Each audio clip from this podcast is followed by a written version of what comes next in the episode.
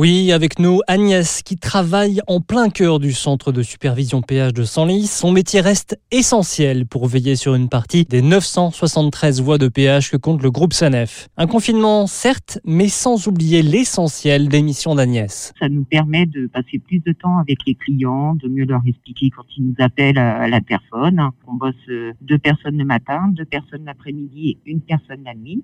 Et euh, bah, on est là toujours 7 euh, jours sur 7, hein, 24 sur 24, pour pouvoir aider les clients à passer, malgré qu'il y en a beaucoup moins quand même. Quoi. Trafic moindre, mais il était inenvisageable pour Agnès de ne pas se sentir utile à travers son travail. C'est très important parce qu'au moins ça continue de faire vivre les gens aussi et puis bah c'est vital, j'ai envie de dire besoin de ouais de se sentir utile, de travailler, de faire quelque chose. On existe et ouais pour nous on est important parce qu'on aide les gens qui travaillent justement, on aide les routiers euh, à ce qu'ils puissent passer bah, au péage rapidement, qu'ils soient pas bloqués. On aide tous ces gens-là aussi quoi parce que bah il faut que les routiers travaillent. Donc euh, bah nous on est content de pouvoir les aider ici, de pouvoir les laisser passer plus facilement. Faciliter le passage, rendre service aux clients et malgré la solidarité qui se noue entre les différents métiers de l'autoroute, le sentiment de solitude est lui aussi présent. Oui, on se sent seul au monde.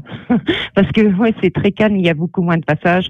Et donc, c'est vrai que bah, on attend un peu bah, les appels, quoi. on attend que les gens nous fassent signe, euh, nous, nous réclament.